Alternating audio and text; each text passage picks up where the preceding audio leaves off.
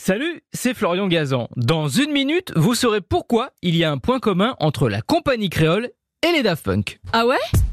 Ouais, et ce point commun, c'est un homme, Daniel Vanguard. Vous ne le connaissez pas, et pourtant, car ce monsieur, qui a aujourd'hui 76 ans et vit au Brésil, a écrit et composé tous les tubes de la compagnie créole, dont le fameux bal masqué. Oh bal, oh bal masqué, oh et oh et. Mieux, c'est lui, Daniel Vanguard, qui a créé la compagnie créole. Ah ouais Ouais, en 1975, après avoir découvert la Begin dans, dans les îles, Daniel Vanguard a l'idée de monter un groupe couleur Dum Tom.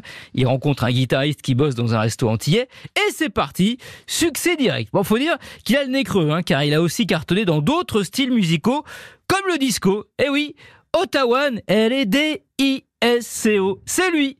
Et les Gibson Brothers, Scuba, tabarata, aussi, c'est Daniel Vanguard. Et Sheila, période boule à facette avec son groupe Black Devotion, pareil, Daniel Vanguard, une vraie machine à tube, mais qui, pour rester totalement anonyme et vivre une vie tranquille, a pris un pseudo, car Vanguard, ce n'est pas son vrai nom. Ah ouais Ouais, il se trouve qu'en 1975, il ne donne pas naissance qu'à la compagnie créole, non, il a aussi un petit garçon, prénommé Thomas, qui pour nom de naissance, eh bien, prend celui authentique de son papa, Bangalter. Eh oui, Daniel Vanguard, c'est le père d'un des deux Daft Punk, Thomas Bangalter, et sans doute une source d'inspiration, puisque l'un des plus grands tubes du duo, Casquet, le fameux One More Time, est construit sur un sample d'un titre disco obscur sorti en 1979 et produit, devinez par qui Par un certain Daniel Vanguard. Bref, la boucle musicale était bouclée.